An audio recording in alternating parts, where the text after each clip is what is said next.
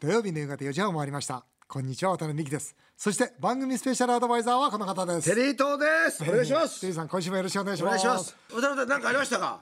僕はね、カンボジア行ってきたあ、行くって言ってましたよね。うん言ってたはいうんだって行く前日。カンボジア行っ二人で僕僕と渡辺さんと あのねあのそうですよ行く前日や矢野さん三人でもう遊んだじゃないですかねそう。でもどうしようもないなあのさんってもうね三人で実は銀座で食事してですね、そこまではいいんですよね、うんで普通の食事でした。その後。ねその後あの人ね矢野さんがねまた女好きだからそう。っていうんで僕がですね 銀座でもちょっとねあんまり数少ない2軒しか知らないんですけど、そのうちの上品なお店を紹介した。すごい上品なお店でしたよ。いいでしょ？いいお店いいお店だったんですけど、うん。その素敵なお店でね女の子のおっぱい触ろうとしてましたね。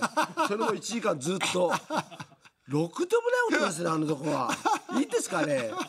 いやなんか無邪気でもう77歳じゃないですか。あそうかもうねえそれいいか。77歳で、あのほら100円ショップに売ってる何でしたっけ、うん。長く伸びるスプーン。びるスプーンで。そのスプーンで一生懸命スカートめくってるんですもんねってんですよでまたそれもどうしようもないでしょ。でもそこで横でテリーさんもなんかライト映してたそうなんですよ。まあ僕も嫌いじゃないですけどね。あんまり変わってなかったじゃないですすけど。そう。それでカンボジア行って、はい。あの今回ね本当300個の記念の贈呈式やってきた、うんありがとうございます。偉い。もう10万人以上の子供がねあの勉強してくれてて本当嬉しいなと思って今回は向こうの国会議長とか、あと副首相とか皆さん来てくれて、はい。まあカンボジア中のあれじゃないかマスコミ全部来たんじゃないかな。あれあれ。すごい。あ今はねこれ写真がありますけども、これ新しい学校です。あこれか。今回2000人の村の人たち集まってくるあららちょっと見せてください、これあれですねもうどんな気持ちで皆さんそのこそあの渡辺さんのことを思ってくれてるんですか、うんでも本当にあの応援してくれてる本当に日本人から来た、ね、日本から来た応援してくれてる人だという感じだと思いますね。え。いやあのこれ終わった後もずっとね、当然僕のことは知らないですよ、知らないけどみんな変わるがあるその写真撮ろう写真撮ろうって、握手して写真撮ってましたけど、はい。これ渡辺さんがですねちょうど今スーツの上にですね赤いたすきをしてますよね、あれこれはねでその真ん中に勲章ありますはい、これ勲章いただきました、はい。ただこの勲章は2校目か3校目の時にいただける勲章でまあ、あの変な話ですけどもカンボジアのなんて言いますか民間の方がいただける一番いい勲章はもういただいちゃってるもんですからいや勲章でもこの勲章もやっぱりあの応援してくださってる皆さんのおかげですから、はい、ねえまあだからまあね勲章じゃなくてねそういう思いの中で今回カンボジア行ってはい。感じたことは何かありましたか、うーんとね孤児院ね、はい。あるんですよ、はい。で今回実はね孤児院重くて重い？重いっていうのはね、重い問題があって高2高3の女の子たちが、もうやっぱりし思春期じゃないですか、でだんだん言うこと聞かなくなってきちゃうわけですよ。で園反抗期ってことですか？反抗期、はい。で園長とか副園長が、もうねそれこそ孤児で我々が助けてあげてるのに、言うこと聞かない子はもう追い出したいと。そのことについてその理事長として決定してくれという実はそういう相談があって行ったんですよ。で僕は行って何したかってまあ分かったと。皆さんの話は分かったと。職員の方々の、まあ、職員十何人働いてくれてるもんですから、でちょっと僕そのその子たちと直接話させてくれないかと。それは女性多いんですか？あの言うこと聞かない子は女の子です。で職員の方々もほとんど女性です。男性一人だけで。で会ってみたら、そんなことないんですよ。いい子なんですよやっぱりみんな。でやっぱり反抗期でちょっとね、えーちょっと逆らってみたいとかいうのはあるのも分かるんですよ。たらそれこそ泣きながらね、あのー私が悪いのは分かってると。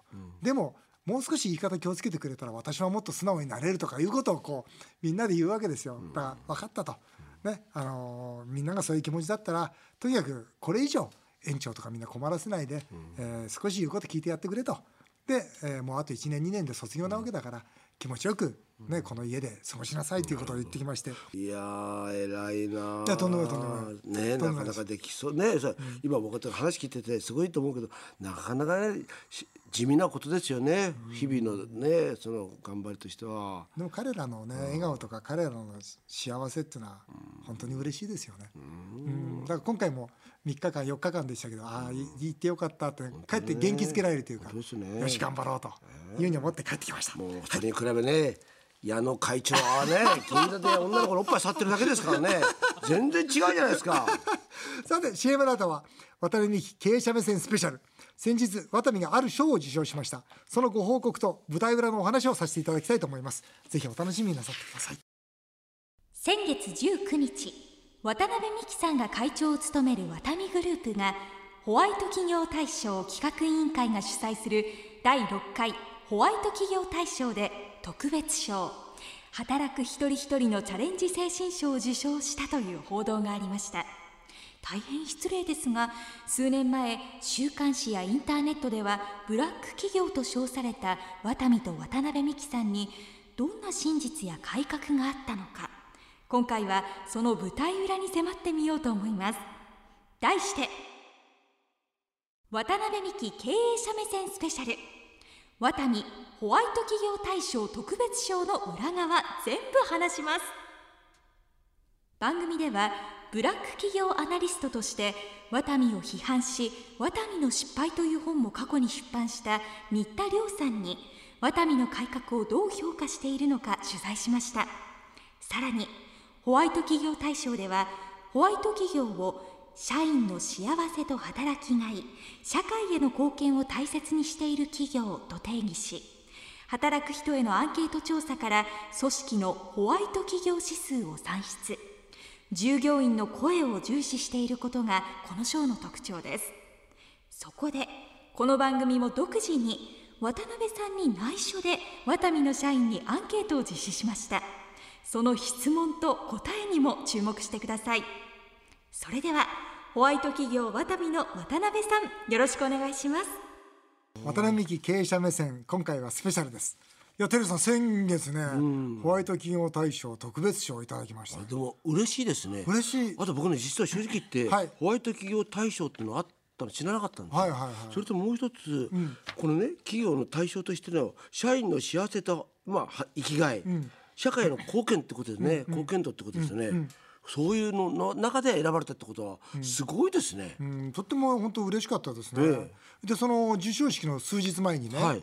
候補の20代の女の子テリーさんがなかなか綺麗だとかなんかこの間言ってくれた子なんですけどあ可愛いですよそう子彼女がね、嬉しそうにその受賞内定の報告に来てくれたんですよ。あうん。実は彼女は、ワタミが一番批判にさらされてる時に、お店 TGI Friday の、で働いてそんなことはないっつって入社してくれた子なんです。あそうなんだ。だからその子が今広報で活躍してくれていて、でその子が本当に嬉しそうに「取りましたよ」って言った時はねやっぱ嬉しかったですね。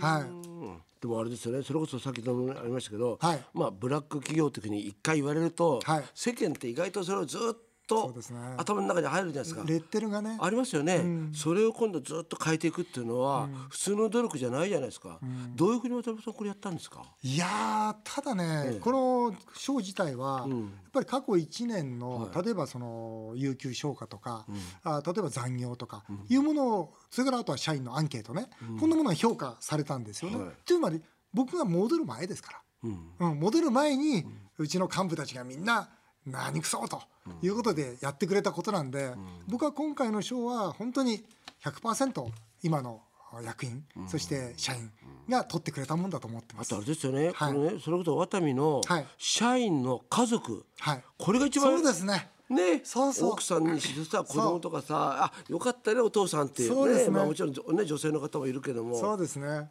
そこですよね。うん。まあ、今回番組ではですね、ブラック企業アナリストとして本当に、えー、ワタミを急先鋒で批判してた方がいるんですよ。もう天敵ですよね。そう。でこの方は「ワタミの失敗」という本も出版されてるんですが、えー新田龍さんという方がいらっしゃいまして今回そのワタミの改革をどう評価しているのかお。取材してきたそうであります。これいいな。ちょっと僕も心配でまだ聞いてないんですが、えーそちらをお聞きください。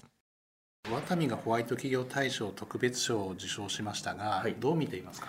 はい、そうですね。あの渡美さんの労働環境の悪化から、まあ、現在に至る改善まで長きにわたって、ね、よく見させていただいた中で、まあ、今回の受賞は本当に感慨深いことだなと思っています。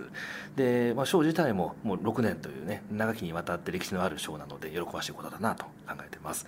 で、早速私の方で、その SNS、ツイッターでですね、あのこの受賞に関して、え告知、拡散をしたところ、非常に多くの反応がありまして、でそのうち多くがやはり、あ、知らなかったと、あ、もうだいぶ変わっているんだねというような好意的な反応が多かったので、その点も嬉しいなと感じています。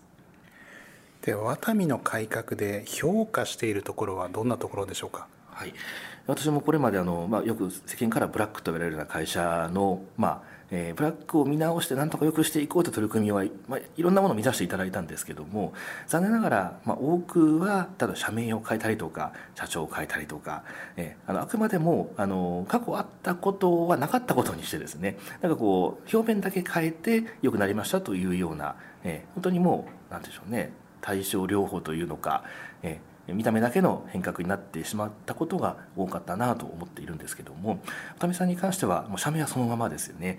で本当にあの表面的に改善するだけじゃなくってもう批判と直に向き合われて現実がこうだってこともちゃんと受け入れられた上でやはり非常にこう売り上げが下がったりとか痛みを伴うような改善っていうところまでちゃんと手を入れて根本から抜本的に改善されたと。いうことに関しては、まあ、並々なる努力があったことだと思いますので本当にもう驚嘆するしかないなという思いで考えています。で、えー、実際にそうですね渡見さん自体が、えー、本当にベンチャー創業期から、まあ、外食産業の一大勢力まで盛り上がったところに関してはやはりあの当社独自の、まあ、スピード感だったりとか突破力とか真面目な社員さんの努力ってものがあったかと思いますのでそれを今度はその業用拡大という方向から業務の改善とか労働環境の改善というところにそのリソースを全部投入されて実際にそれが良くなったそれが数字に表れているところに関してはもう素晴らしいことだなと思いますのでこれはもうあの飲食業界に限らずいろんな会社が働き方改革であったりとか労働環境改善のもうロールモデル組織変革のモデルになるべき存在なんじゃないかなと考えています。はい新田さんありがとうございました。テリーさんいかがですか？今お話聞いてあもうずっと批判していたね、はい、新田さんがこうやってやっぱりね、はい、ああのワタミの頑張りっていうのをまあ評価してくれたっていうのは非常にまあ嬉しいですよね。そうですね。はい、本当に率直にそう思います。ただ僕もう一つね、はい、今この僕の前にですね、東京スポーツでですね、実はこの渡辺のね、それこそブラック企業脱出、はい、ホワイト企業大賞を取ったっていうですね。はい中にですね非常に分かりやすいこと書いてあるんですね、はい、これあの残業の時間有給消化を改善した、はい、そうです。火曜木曜日は帰宅を促す、はい、で放送がですね社内で流れると。こういうことを実際やってるんですか？いや僕がびっくりしたのは、はい、あの会社に戻って、うん、まあ、いつもの通りずっと仕事をしてるわけですよ、はい、そうするとやっぱり朝早いんですよ僕、うん、といつもならみんな来てたのに、うん、まず誰もいないんですよ。なるほど。あれ？と思って、そうするとやっぱりもう来ちゃいけませんよっていうことで、うん、まあ、残業を早出しちゃいけないということが徹底されていて、で夕方そう火曜とか木曜日になると、もうあの放送流れるんですよ「はい帰ってください」っつって、大きな放送が。本当にね自分でその、まあ、会長室で仕事してて、びっくりしてましたね、でもいいことだと、うん。やっぱりねやるからにはね、その残業もそうですし有給消化もそうですし、徹底した方がいいですよ。だからもうこれはもう我々がワタミという会社が何かやるぞって決めたら徹底できる会社ですから、まあ、そこにおいては非常に、えー、いい徹底の仕方をしてるんじゃないかな、まあ、新田さんもねいろんなことをおっしゃってましたけど。どうした新田さんの意見は？いや僕はやっぱこれから、うん、あのまあ、いろんな意見があるのは分かってます、でも事実をね、とにかく事実を積み上げていこうと、まあ、とにかく労働環境においては今業界本当トップになりましたし、えー、それと同時にやっぱりそこにおける社員の幸せ感っていうんですか、うん、社員幸せ会議ってやってるんですよ今、うん、でそこにおいての目標はもうとにかく全社員がもうワタミに入ってよかったと。幸せだと言ってもらえるように、うん、実はこのホワイト企業面白いんですよ、この参加エントリーしませんか？って言った時にその向こうで理事会かなんか開かれていて、その理事の方々がうちの店回ったらしいんですよ。で質問はたった一つなんですよ。社員捕まえて、あなたはワタミに入って幸せですか？っていう質問なんですよ。そしたら全員が幸せだって答えたと。これはすごいということでホワイト企業大賞から連絡がありましてぜひエントリーしてくれと。渡辺さんこそねぜひふさわしいってこと言われてあそうですかありがとうございますと。だったらすぐに調べさせていただきましょうと。渡辺ってあれですよね。あのアルバイト含めて2万5千人ぐらいいるんですよね。そうですね。社員もそれこそねまあ2千人ぐらいいるということで。正社員がですね、ね、だからその今ね、チェックしに来た方って、はい、その人がアルバイトなのか社員か分かんないじゃないですか。そういう状況の中でみんなが幸せだって言ってくれてるのは嬉しいですよね。嬉しいね、まあ、最後にですねこれも番組や私に内緒にですね、うん、えー、ワテミの社員のアンケートを取ってきたそうなんですよね、えー、どんなアンケート来るんでしょうか？そちらをお聞きください。今回番組が渡辺さんに近いワタミの社員さんに取材をしてきました。渡辺さんってどんな人ですか？某男性社員。結婚を考えていて恋愛相談をしたら親身に相談に乗ってくれた。いいかお前結婚とはなと夫婦論についても話してくれましたが毎週このラジオを聞いていて少し不安もある。某女性社員。秘書なのでよく直筆のメモを渡されるが暗号のような文字で読めないことがある。一方奥様の字はとても美しい。そしていつも私たちに優しく憧れです。会長もですが奥様のファンも多いです。某幹部。どんなに難しい経営課題に直面しても絶対大丈夫だと必ず解決をする。会長として最後は自分が何とかするという男気や奇跡の経営を何度も間近で見てきた。そして最後にこう質問しました。本音で答えてください。ワタミと渡辺さんのこと好きですか？はいそれは本当にもう大好きです。好きです。会長に出会って僕もすごく成長できてますから。はい大好きです。渡辺美樹さんってどんな人ですか？お父さんみたいな人ですねなんか良すぎない？これ。えちょっとこれ良すぎるよね。ちょっとねごめんね、これ僕のせいじゃない。これは。あとさ結婚とはとか偉そうなこと言ってんの？それ失敗した。よくこれ聞いててえ？だんだん不安になってきたそうだよね。そりゃそうですよ。結婚とか一番語っちゃいけない男ですからねこれ。結婚は語れないからな、でもなんか嬉しいな。まあそうだよね、まあそれだけ仲いいしね、はい。でもこういう社員がいるからこそやっぱりね頑張ろうっていう気持ちだよね。いや本当そうだですよってあれでしょ正直言って、自分の幸せはもうこっちでいいよね、端の方に置いといて、社員がやっぱりね幸せであることが一番嬉しいよね、そうだよね。だってそのためにやってきたんだから。いや本当そうだと思います、だからね、まあ本当今回ねホワイト金を取れて、さあここからもう一回みんなで頑張ろうと。ですね。そうです、はい。と思います。ということで渡辺美樹経営者目線スペシャル。今回は渡美がホワイト企業大賞の特別賞をいただいたその報告をさせていただきましたさあ続いてはメールを紹介させていただきます。はい。千葉市の笹島さんです。ワタミがホワイト企業大賞特別賞を受賞したらその審査料が10万円だった。お金でもらえる賞だという趣旨の意地悪な記事を見かけました。お二人は人生で意地悪された時どうしてますか？こうしたら同様です？これさあるんだけど、ほんと細かいアンケート結果っていうか実績をねちゃんとね評価してくれてんだよ,、うんそそういう時は言いたいけど。まあいいや。意地悪言われた時。あんまり気にしないかもわかんない。そうだよね。うんあんまりかあんまり考えないでしょ？うん。あんまりだからネガティブな捉え方しないで生きてた方がいいかなと思って。そうだよね。うん。やっぱ人の幸せをねやっぱり喜べない人ってかわいそうだよね、かわいそうですよ生きてて、ね人の不幸をね喜ぶ人はかわいそうだよね。ねそう思います。福岡ねあの渡辺塾のお後藤さん。えー渡辺会長の教え子として、会長がやっているカンボジアの孤児院の里親にならせていただきました。あそうなんですか。悪さをしても子供を叱る前に必ず信じてやるとお聞いています、えー悪さをした子供にどう接していくのか詳しく教えてくださいということで。えこれどういうことですか、あのカンボジアのね個人の里親になるっていうのは今このこう80人の孤児がいるんですよ。え？で80人の孤児がいるじゃないですか孤児院で当然個人運営とかそういうのは全部、まあ、あ SAJ でやってるんですが、その一人一人に実は月1万円で里親になってもらってるんです。あーなるほど。でその子の個人的に必要なお金はそこから出させてもらって、まああの遠い日本で自分のことを応援してくれてる人がいるということで、その子の、まあ、うちの食堂には全部名前が張り出してあるんですけどその子の夢が書いてあってその夢の横にはその里親月1万円くれる方の写真を貼ってその応援団を作ってるんですね。はい。あれですかあの向こうでね当はい。然日本語を覚えてると思うんですけども、どのぐらいそういう人たちって日本語がしゃしゃべれるっていうかわかるんですか？今一生懸命教えてます、で今高校卒業までに少なくとも日本語検定5級。まあか普通のまあそそれこそ普通の会話ができる。レベルまで持っていこうと。そうすると LINE とかねスカイプでねカンボジアの子供とよ、ね、日本の里親の人たちが会話もできる今あのスカイプで実際やってます。もう横にやっぱ通訳つけてねスカイプで定期的にあと手紙のやり取りとかやってますし。はいそんなことでまあ後藤君にはそれをやってもらってるんですがはい。はい。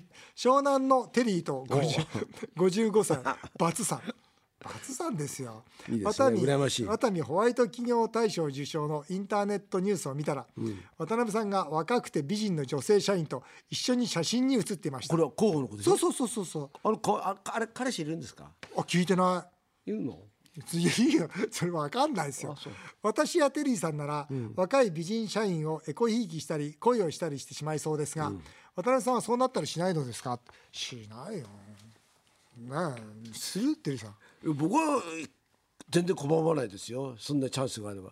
渡辺さんは意外と真面目だよね。この前銀座行った時もさ 銀座のクラブ行って女の子になんか仕事の話してね。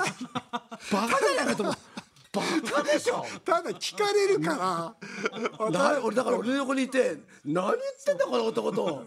だって。普通さこっち側でねダイソーの社長は 僕は真ん中に座って左にダイソーの社長右側に渡辺さん。でそれそれぞれ女の子いたんですけどダイソーの社長はずっと女の子のおっぱい触ってましたよね。